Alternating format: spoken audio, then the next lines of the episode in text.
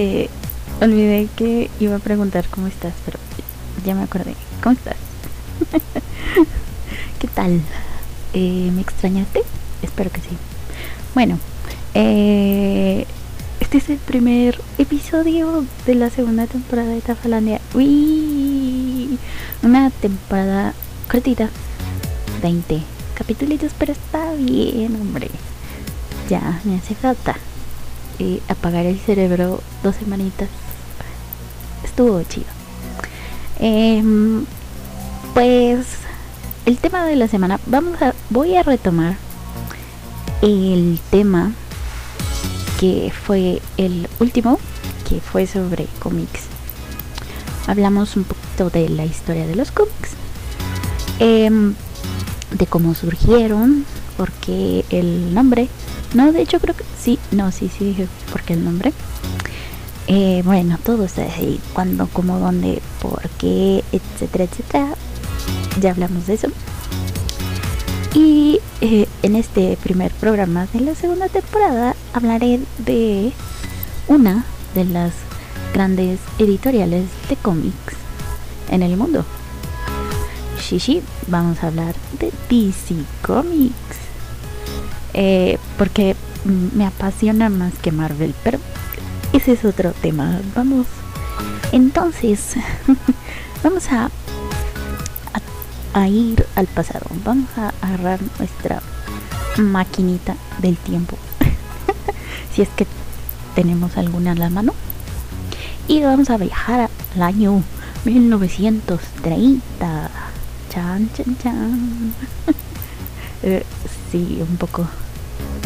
Mm, bastantes añitos atrás. Bueno. En fin, en este año es cuando deciden fusionarse dos empresas que estaban dedicadas a el mercado de los cómics. Estas eran National Allied Publications, eh, que era la que tenía Action Comics y, si mal no recuerdo, también Detective Comics. Eh, sí, o sea, Superman y Batman.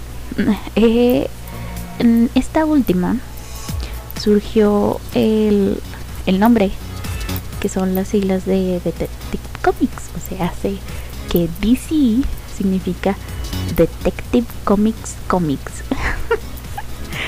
sí, o sea, bien originales y ya está. Se lo han de haber pasado horas, horas discutiendo cómo le iban a llamar a esta nueva alianza. Bueno, entonces, este. Eh, eh, ¿Cuál era la.? Ya se me olvidó cuál era la otra. Ah, ya se me olvidó. Bueno, entonces, este. Luego de que se fusionan, esta, la National la, la, y la otra que no recuerdo cómo se llama, deciden cambiar el nombre y le ponen National Periodical Publication. Sí. Eh, también bien original. Bueno, entonces ya en 1945 estas dos compran All American Publications y ya es a partir de que se fusionan estas tres que deciden usar las siglas DC como logo en las portadas de los cómics para que se les identificara y, supieras que todas pertenecían a la misma editorial y pues a partir de entonces es que deciden llamarse DC. Ok, bueno. Entonces eh, se da lo que se conoce como la edad de oro de los cómics. Este periodo abarca desde 1930 a 1950. Ah, sí, basta. Este, sí. Tengo así las ideas acá y, y, se me hace un revoltijo de ideas y no sé qué decir. Bueno, la cosa es que es en esta época que Action Comics eh, inicia las publicaciones con temática de superhéroes. Eh, para ser exacta, a partir del el año 1938.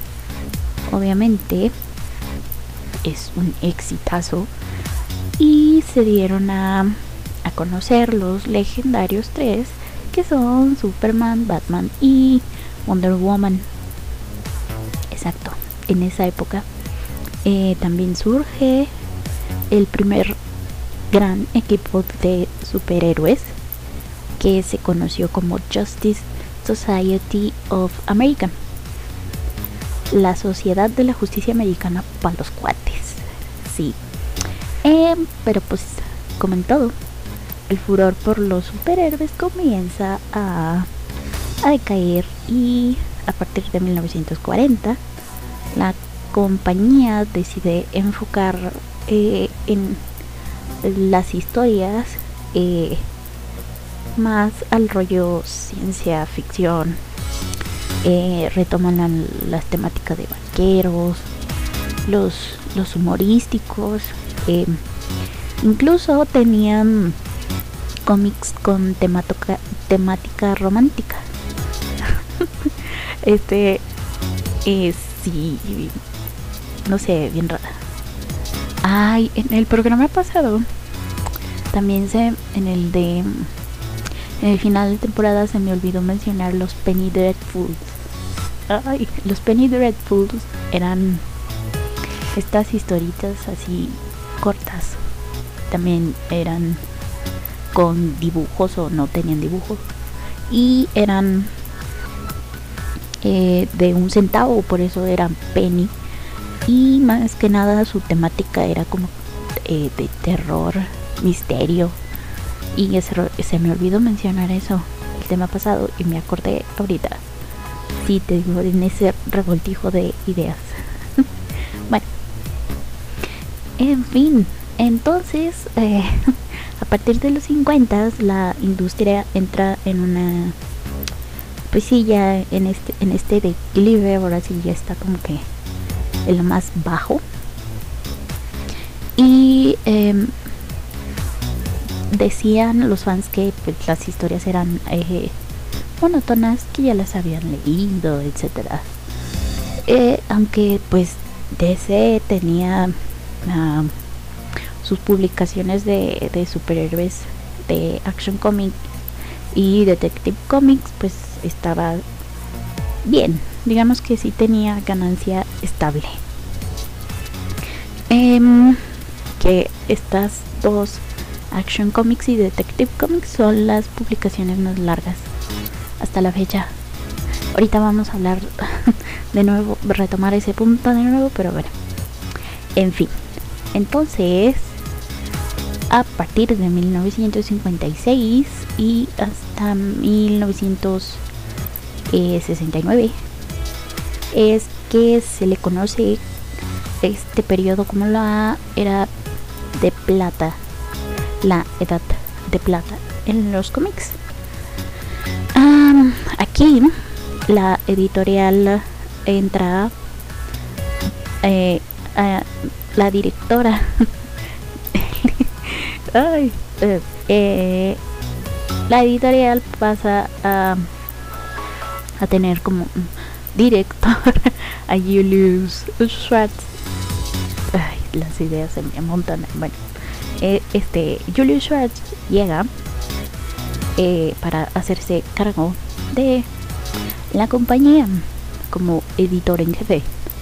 Eh, comienzan a resurgir los personajes que pues habían perdido popularidad por allá en los 40 como son Flash por ejemplo eh, y los traen dándoles un toque moderno de aquel entonces claro em, acá también surgen personajes que ahora son clásicos como Green Lantern, Hawkman, Atom que eh, estos surgieron eh, cuando se les da como que un, un giro de ciencia ficción a, a los personajes como para no hacerlos oh sí estos superhumanos super super no estos tenían su su este su origen basados en, la ciencia menos Green Lantern porque ese hombre viene de del espacio, pero igual es ciencia ficción. Bueno, en fin, este el equipo de superhéroes eh, también se moderniza y le cambian el nombre a Justice League of America.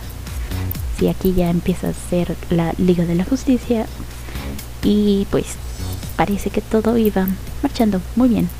Hasta que a principios de los 60 cierta editorial que hasta ese momento era eh, minoritaria comenzó a tener relevancia en la industria. Creo que ya sabes de qué editorial hablo. Pero si no, si eres tan despistado como yo, estoy hablando de Marvel Comics. Sí que sí. Chan, chan, chan. Aquí viene el, el Nemesis. bueno, DC pues se mantuvo en calma. Dijo, ok, no hay problema. Vamos bien, tenemos una buena fanbase. No creo que nos cambien por por estos pero el público decía que las historias de DC eran anticuadas y simplistas y pues aburridas. Ya, ya, ya golpe bajo. Em, pero gracias a artistas que habían salido de Marvel, como Steve Ditko, y a la entrada de nuevos autores como Neil Adams, DC se fue transformando para llegar a lo que a, lo que el público conocedor exigía. Y es así como a finales de los 60 artistas veteranos de DC pues comienzan a retirarse y este empiezan a exigir mejores pensiones y planes de salud. Em, esto hace que DC en un despliegue de tacañería impresionante decida despedirlos. Sí así es. A todos estos veteranos que habían trabajado tantos años en DC les dan la patada y les dicen no no te voy a no te voy a dar lo que me exiges así que adiós y pues los reemplazan por por artistas jóvenes pues que en su mayoría no tenían tanta experiencia. Eh, y pues mm, como su sueño era trabajar en esta industria, pues iban a no iban a ser tan exigentes con con cosas como como pensiones y planes de salud, ¿no? sí. Bueno, entonces la cosa es que estos nuevos artistas igual estaban influenciados por la, las historias de Marvel y aquí se empieza a dar un fenómeno bastante eh, curioso. este que este tema de los plagios y personajes similares eh, bueno acusaciones de plagio porque pues en fin este este temita lo voy a tratar en otro Tafalandia porque me parece demasiado interesante y se merece su, su propio Tafalandia. En fin este las historias de DC que comienzan a tener eh, personajes novedosos y eh, y empiezan a, tener más relevancia poquito a poquito. Eh, pero, pero pero pero pero la falta de experiencia y profesionalismo de del nuevo personal pues ocasionó que el producto final no tuviera la la misma calidad de los trabajos anteriores de los artistas que habían despedido y pues como que o sea era buena la historia pero la calidad de dibujo era baja y y pues entra así como que simplista la, la cosa. Pero pues con el tiempo pues los artistas iban mejorando y la mayoría, bueno, algunos, sí se convirtieron en, en artistas reconocidos del medio como Dennis O'Neill, quien desarrolló historias para Green Lantern y Batman. Shikashi. tú dale tiempo, tú dale tiempo a un artista y dale libertad creativa y van a salir cosas muy buenas. En fin. Bueno, a pesar de tener historias que pues comenzaban con el pie derecho, cuando varios de estos artistas habían ganado ya la suficiente experiencia, pues decidían abandonar la compañía para buscar un trabajo mejor, eh, mejor pagado, mejor sueldo. ¿Quién no? ¿Quién no hubiera hecho eso? Digo, si te tratan de la patada y te decían no te vamos a dar seguro social, no te vamos a dar pensión, pues te llevas mínimo a un lugar que te pagaba mejor, ¿no? Bueno, em, en fin, eh, este, y ya que pues las historias ya iban despegando, ya iban llegando a... Se estaban poniendo mejores y como estos artistas ya tenían más experiencia, se iban, entonces volvían a perder calidad las historias y pues así no, ¿verdad? así no y pues y la gente dejaba de, consumir estas historias en fin. Es en esta en esta época de como que transición que llega Jack Kirby quien había dejado Marvel y comenzó a trabajar en un proyecto bastante ambicioso para DC titulado Forward World El proyecto sería mm, como un, un subsello de DC eh, y que estaría dedicado a los eh, a los fans más fieles de, de, de la marca. Marca sí ya es marca bueno. Pero pues por ciertos conflictos administrativos pues hicieron que el proyecto no se concretara y fue cancelado. Ay sí. Te digo no les dan libertad y esto pasa. Bueno pero eh, varias ideas y personajes de Kirby más adelante formarían parte de este universo de, de DC. Entonces, en 1976, Warner Communications, eh, eh, este, lo que es ahora el conglomerado eh, Time Warner, sí, compra DC y para competir con el éxito de, el Nemesis, comienzan a desarrollar nuevas historias y superhéroes ah, alejados de la temática clásica eh, y empiezan a introducir el formato de, miniserie, eh, este, lo cual ah, radica en, en que son cierto hasta cierto número de del cómic es una sola temática. Lo que conocemos ahora como una saga, un arco, una temporada. no sé cómo decirle. Bueno, en fin.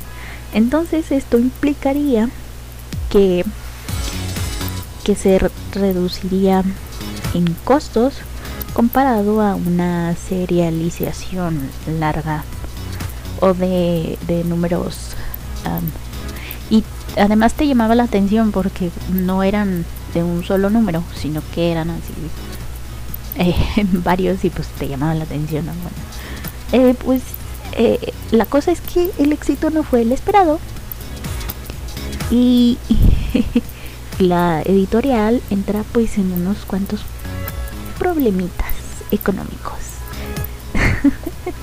Sí, pero seguía a flote, ¿eh? Batman, Batman y Superman la, sostenían.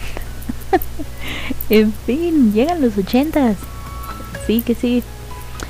Y em, la, con esto eh, contratan a, una nueva directora de, de publicaciones llamada Janet Kahn y este que junto al vicepresidente Paul Levitz um, y el editor en jefe el editor en jefe Dick Giordano deciden mejorar las condiciones laborales de los artistas.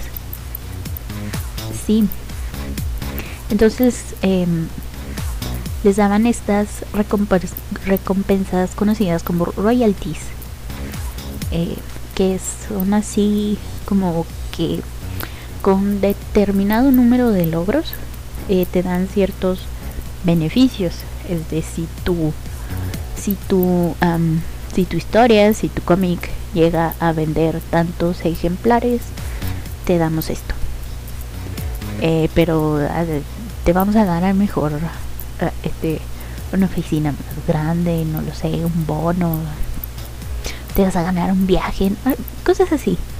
Eh, lo que lo que estos estos bonos intentan estos ah, esto deja perder mis ideas. Lo que estos bonos eh, pretenden lograr es, es generar lealtad en el artista hacia la empresa para que si le dan una si le llega con una oferta mejor lo piense lo piense un poquito antes de, de, irse a, a la competencia, ¿no? Sí, esto era lo que querían lograr. Bueno, eh, en esta nueva etapa con, con, con la gente motivada, surgen nuevos héroes como los Teen Titans, creados por Marv Wolfman y George Pérez, que obviamente fue un éxito inmediato, que los Titans es este equipo de los segundones de los de los superhéroes. Sí. Em, entonces, este, pues a la gente le gustó y fue un éxito inmediato, lo que provoca que la, la compañía decida reinventar y trabajar otra vez con los personajes que ya tenían y que por alguna razón los tenían un poquito olvidaditos. sí. Ahí sí me pasa a mí. bueno, entonces esto estos hacen series limitadas a cierta cantidad de números, lo que quería hacer antes y que no le salió. Ahora sí. Ay, bueno. La, la, la, ¿qué? la tercera es la vencida. um, este, entonces, este, um, relanzan números considerados ya como clásicos dentro del mundo de los cómics, como Crisis en las Tierras Infinitas, muy recomendado. eh, entonces, este, empiezan a otra vez a modernizar a los personajes de la edad dorada. Y sí, es como Superman, Wonder Woman y, y, y, este lo que estaban intentando hacer es que todos esos introducirte al mundo de, de los cómics, en especial de Superman, Batman, Wonder Woman, Green Lantern, todos estos fuera más, más sencillo, que, el público no se tuviera que leer a 700 números de, de cierta serie para entender, no, como con unos dos o tres números que entiendas, ya, ya, ya. Eso es. Y sí, y entonces en 1989 comienzan a publicar, a, publicar colecciones antiguas con, con tapadura para hacerlos coleccionables. Y este esta colección eh, se lanza con el título DC Archive Editions. Sí, coleccionables. Em, entonces empiezan a a surgir series limitadas como The Dark Knight Return de Frank Miller, otra recomendable, o The Watchmen de, de del insoportable Alan Moore.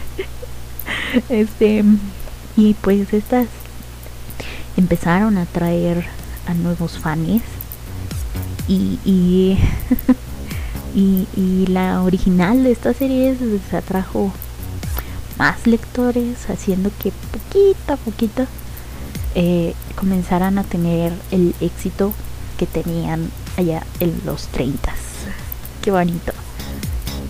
Qué bonito. Ya que estamos con, con Alan Moore este este escritor en, en, ese, en esas épocas también revive a The Swamp Thing y eh, el éxito que, que obtiene pues hace que escritores británicos en el mundillo del cómic se vinieran a, a Estados Unidos a trabajar para DC como Grant Morrison y el genial Neil Gaiman, por mencionar un par de escritores. Entonces estas... Ay, disculpa. Estas historias con temática de terror dan, dan origen al subsello Vértigo, que se supone está dirigido a un público, al, público adulto. Así que sí, eh, entonces ya llegamos a los 90 y la compañía entra nuevamente en problemas luego de esta racha de, buenas ventas y en un intento eh, por, por seguir a flote el sello eh, este crean los sellos DC Piraña Press y otros pequeñitos así más que fueron este que se supone que era para cómic especializado así como como vértigo que comienza a ahí si me sale mi lolita ya a la interior lo siento. Este, este Vértigo empieza a especializarse en, en novela gráfica y uh, adquieren Wild, Wildstorm Comics de Jim Lee eh, y este deciden mantener las publicaciones de Wild Comics aparte o sea los compran pero deciden mantener eh, el, el nombre de de, editorial eh, para respetar el estilo de esta. Eh, además, este, comienzan a adquirir este, derechos de, de publicaciones de otras compañías y, y durante este periodo se, se incrementaron los contratos no tradicionales eh, que era que los artistas se quedaban con los derechos de sus creaciones. Muy bien, esto me parece bueno. Eh, y al final de, la década se, se añadió la, la línea America's Best Comics, creada por Alan Moore, y que incluía títulos como Tom Strong y Prometía. Ay, ay, ay, los noventas. Entonces, este, llegamos al año 2000. y la venta de los cómics, pues no estaban en su mejor momento. Eh, sí, de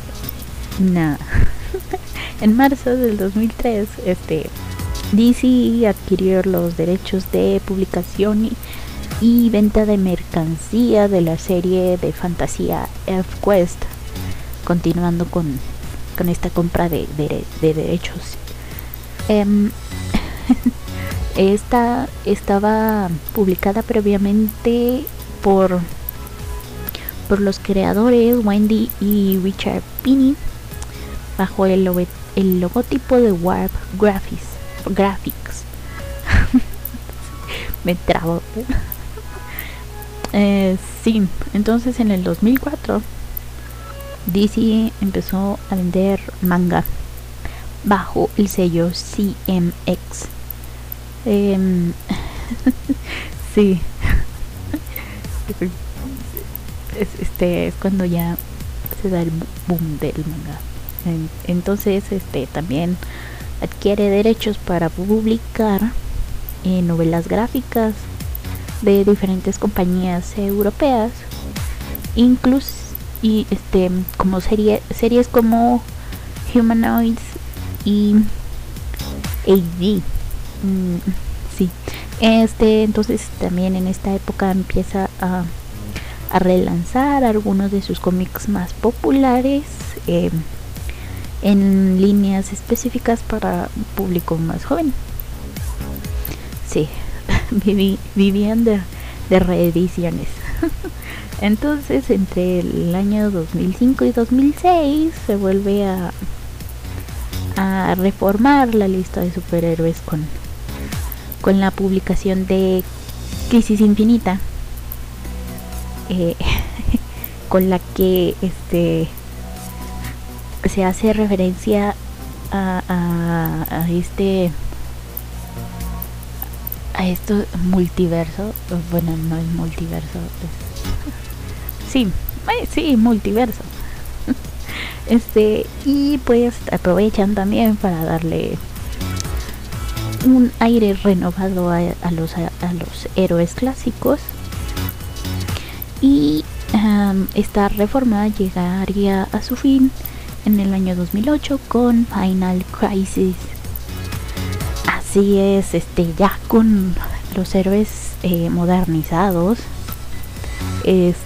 decide lanzar eh, esta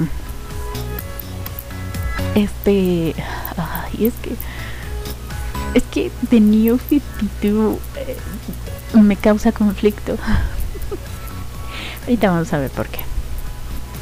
Bueno, después de, de Final Crisis y de, de darle un, un, toque de modernidad otra vez a sus héroes, lanzan The New 52 el primero de junio del 2011 eh, lo que la compañía dijo que haría es que se cancelan todas las series dentro del, del que estaban publicando en ese entonces y se relanzarían en un nuevo universo de 52 historias comenzando con Justice League eh, que fue publicado el 31 de agosto de 2011 que fue escrito por, por Geoff Jones y dibujado por Jim Lee. Eh, y las demás series comenzarían a ser publicadas en mayo del 2015. Eh, um, bueno, no es que el universo no es decidiera terminar así abruptamente. No te dejaron a medias con historias ni ni nada es ni nada de eso eh, eh, lo que pasa es que los, los eventos ocurridos en, en el cómic Flashpoint se supone que es el inicio de y el final bueno es el final de la etapa anterior y el inicio de esta nueva eh, sí Flashpoint, muy recomendado también. Em, entonces, este, dentro de este, de este reinicio de su universo, es que deciden seguir con la publicación de Action Comics y Detective Comics que estas se habían dejado de de, de, de, de publicar en, el, en los números que Ay, no recuerdo qué números eran. Eran 700 o 800 más o menos. Fíjate. Por ahí más o menos, o 600, no sé. Bueno, eh, pongámosle un margen de, de 600 a 800 números. más o menos. Este... Eh, sí. Entonces, se supone que esto ayudaría a entender mejor a los personajes. Otra vez, haciéndolos más accesibles sin necesidad de leer desde los 600, 800 tomos anteriores para comprender la historia.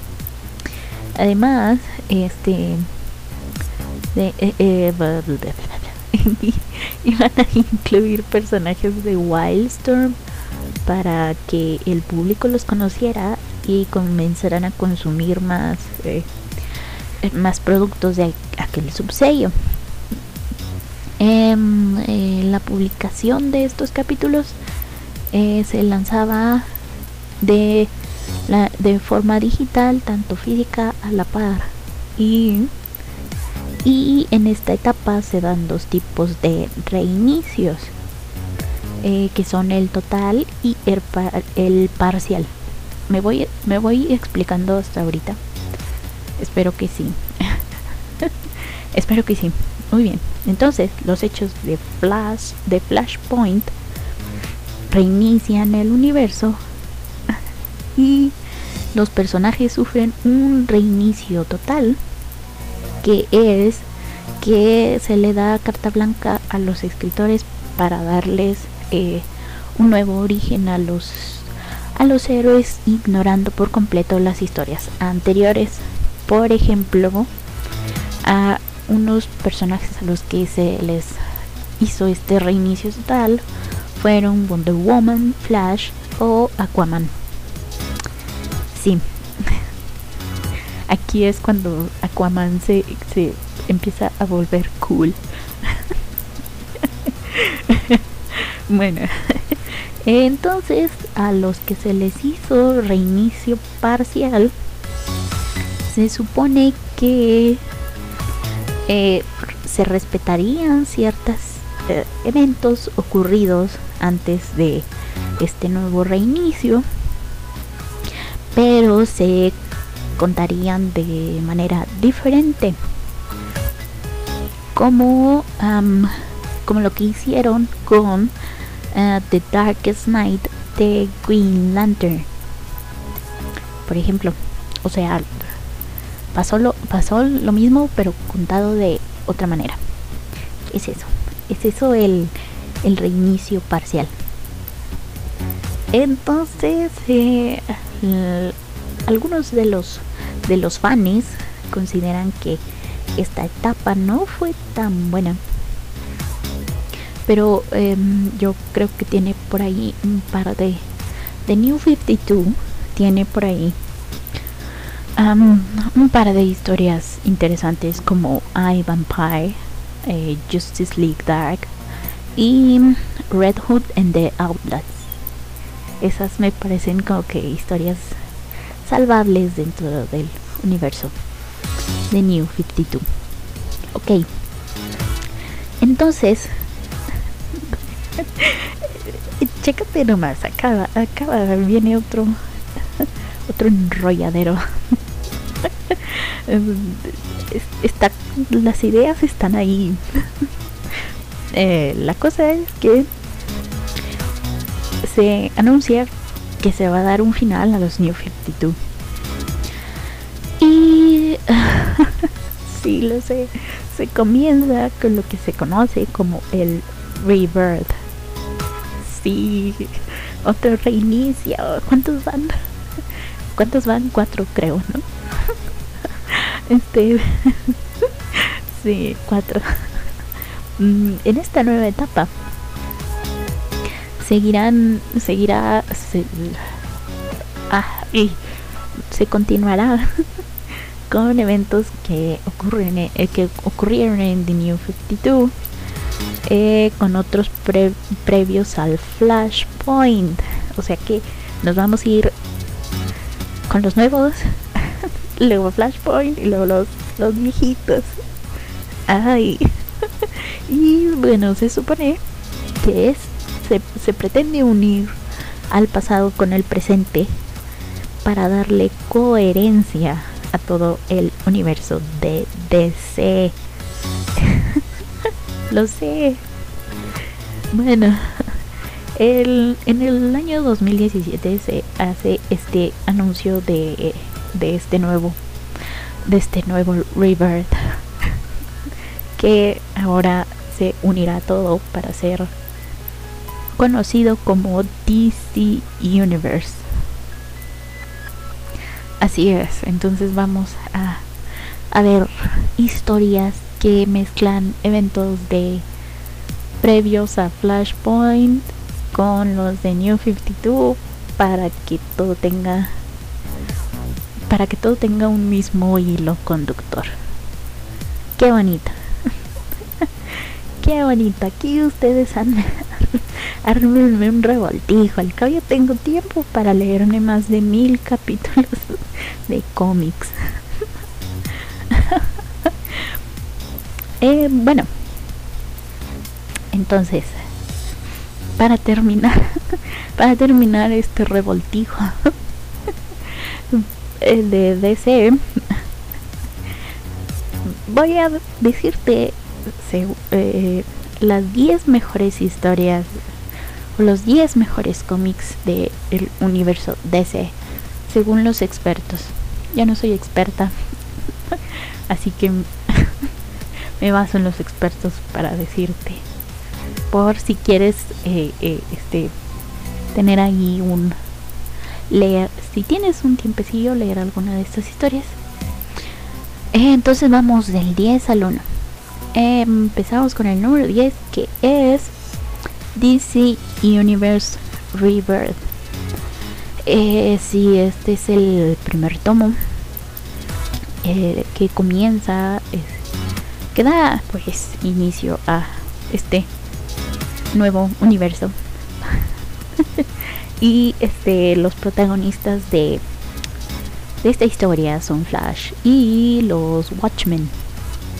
Sí que sí, porque se supone que aquí el Doctor Manhattan es el que el que dice a la fregada todo. La fregada todo, lo voy a reiniciar. No me interesa nada. Yo soy todopoderoso Doctor Manhattan, así que yo digo que vamos a reiniciar el universo y lo vamos a reiniciar. sí. Este, en el 9 está Justice Society, que es el primer equipo de supers formado en aquel entonces por eh, Superman, Batman, Wonder Woman, Aquaman, Flash, Green Lantern y Martian Manhunter. Sí, el, el detective Martian. Este, el 8. Flash of Two Worlds. Em, este cómic presenta eh, por primera vez la idea de el, el multiverso. Sí, este, este cómic em, te digo que tengo tanto que decir y se me va. bueno, la historia este es la que le da modernidad a los héroes de la edad de oro para presentarlos ya en la edad de plata me parece o es la de bronce no me acuerdo. Bueno el chiste es que los hace modernos para aquel entonces claro claro claro. Entonces en el 7 está A Death on the Family. Este cómic es sobre la muerte de el segundo Robin, que es Jason, Todd a manos de el, Joker. y es este cómo es que esta muerte afecta a Batman. de hecho, esta historia tiene un trasfondo algo interesante y es que después de que Dick Grayson, que es el primer Robin, deja a Batman y se va a formar su propio equipo de superhéroes que son los Teen Titans. em, pues los escritores dijeron es que ya Batman Batman no es nadie sin su sidekick hay que hay que necesitaba un nuevo Robin. Y pues resulta que este nuevo Robin es Jason Todd. Y a la gente no le gusta el cambio porque este segundo Robin no era nada parecido a, Dick Dick Grayson y pues sí, la gente no estaba muy, muy conforme con esto. Y, y, pues se decide a través de una encuesta telefónica el destino de este nuevo Robin. Que obviamente la, la opción que, que ganó fue pues matar a este pobre chico. y pues así fue como como los escritores deciden que el guasón se lo se lo eche a a, a, a barrazo sí ese ese meme de la de la barra de metal bueno en fin ese fue el 7 en el puesto número 6 tenemos a Batman Year One. Ah, este cómic fue creado por Frank Miller y es un mini arco que comenzó en los números 404 y termina en el 407 y se nos relata la uh, cómo son los comienzos de James Gordon en el departamento de policía de Gotham y cómo es que comienza a, trabajar junto a Batman. Sí que sí. Se supone que de esto trata la serie Gotham. No, no terminé de verla. algún día terminé de ver Gotham. Bueno, en fin. En el puesto 5 está The Dark Knight Returns. Eh, otra historia de Frank Miller. Eh, lo interesante es que esta historia nos muestra a Bruce Wayne que pues ya está viejito y pues se, retira de ser, de ser Batman y como se ve obligado a regresar a ser su alter ego depresivo para salvar otra vez a, a Ciudad Gótica. Sí. Es que sí, Batman es un personaje bastante depresivo. En fin, en el puesto número 4 tenemos The Death of Superman. Oh, no, no me hagan esto, voy a llorar.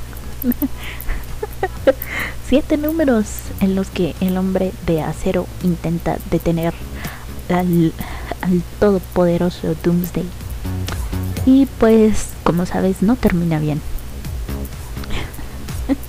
El título lo dice, The Death of Superman.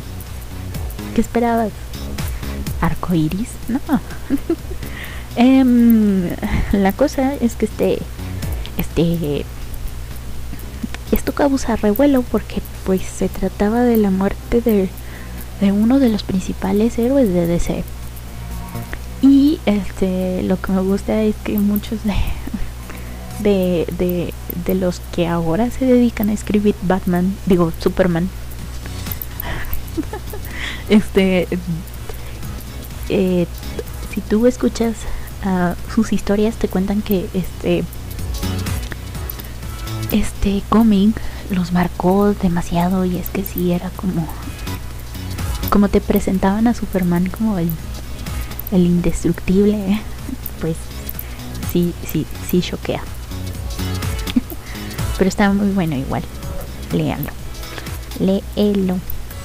Luego ya vienen historias como Superman o All Stars. El reino de los Superman. También son buenos, pero mejor leamos The, The Dead of Superman. Bueno, en el tercero está Watchmen. Sí, Alan Moore y Dave Gibson se unen para crear la historia de este equipo que hasta ese entonces fue era algo pues fuera de lo común eh, en cuanto a cómo se trataba el tema de los superhéroes. Y pues ahora es un imperdible dentro de, este mundillo de, los cómics. Así que sí. Léelo no te quedes con solo la película lee este en el puesto número 2 está el número 27 de Detective Comics. Sí que sí.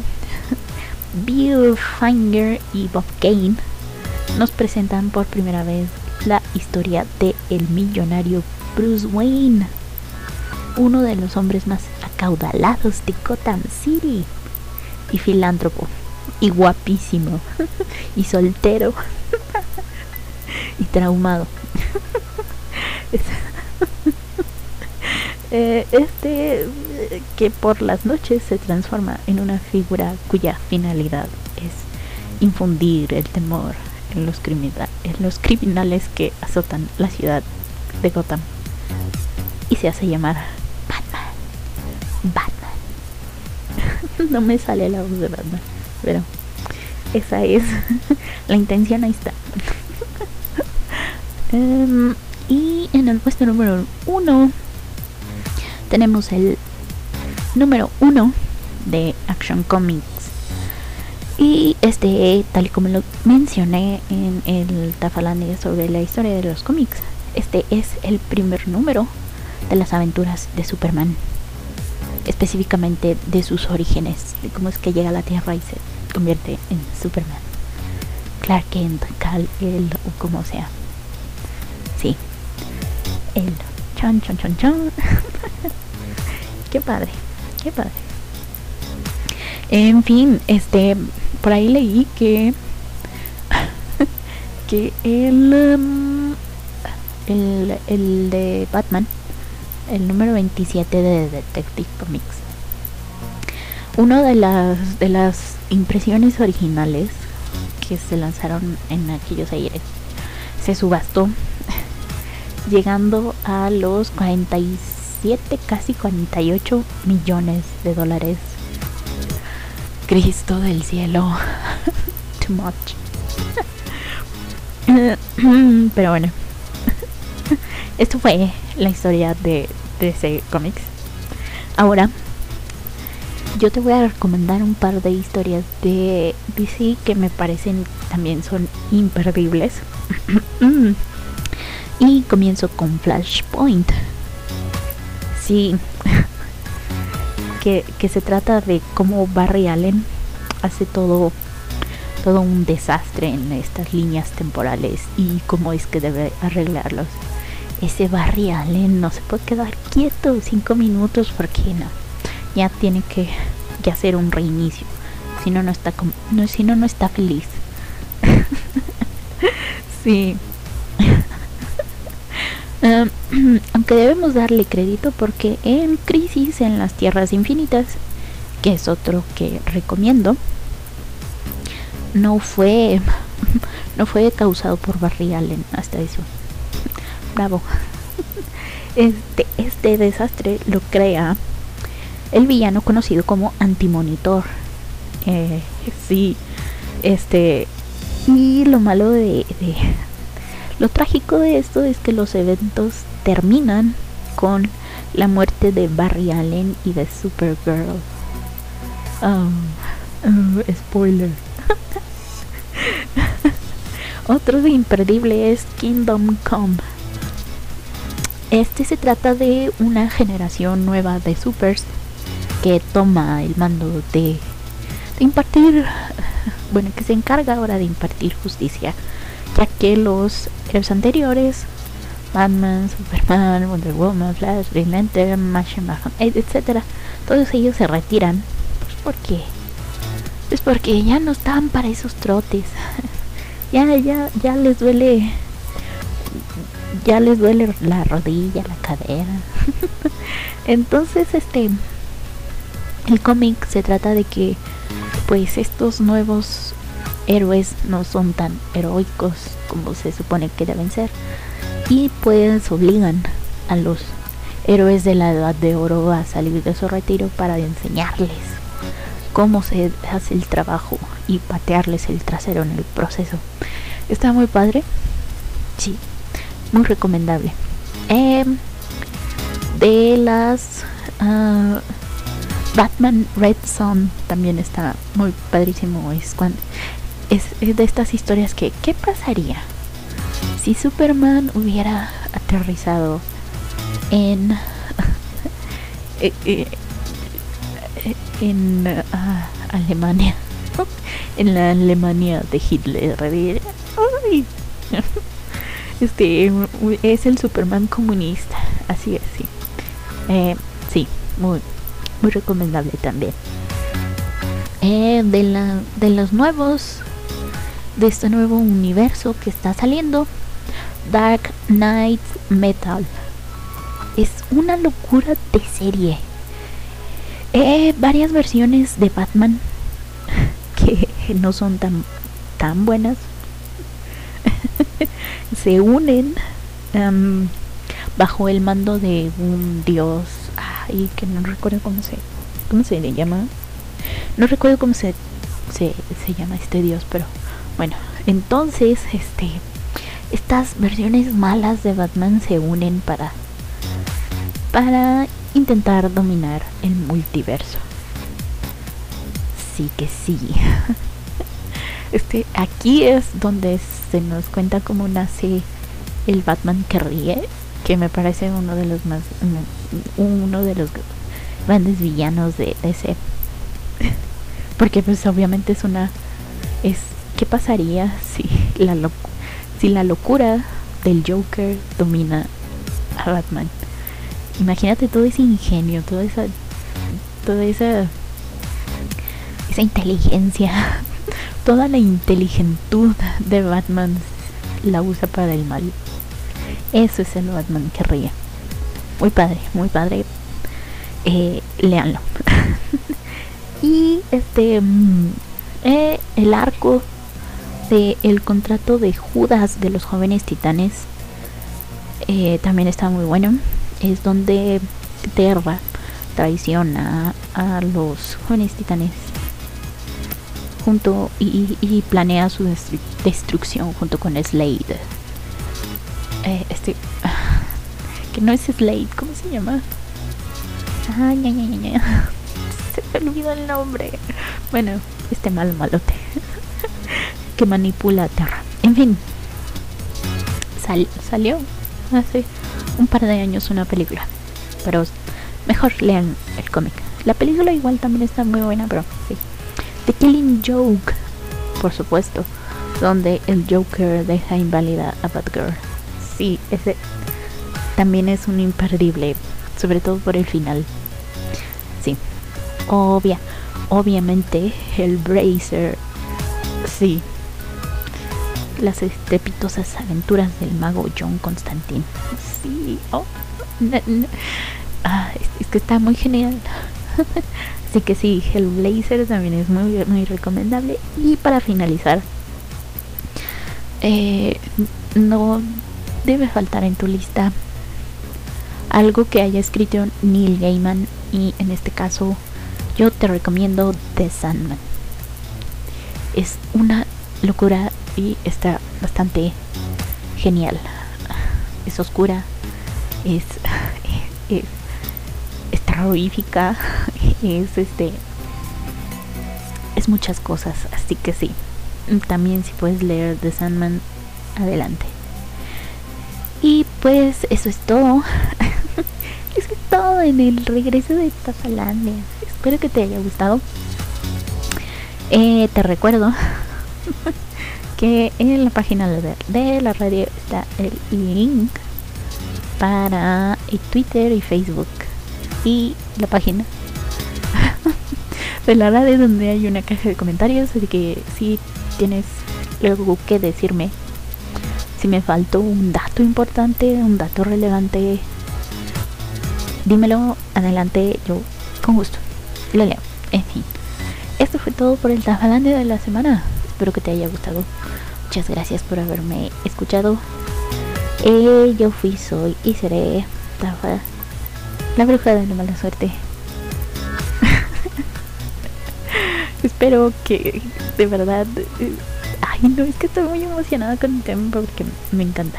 En fin, en fin, gracias. Gracias por escucharme. Nos vemos en una semanita. Chaito.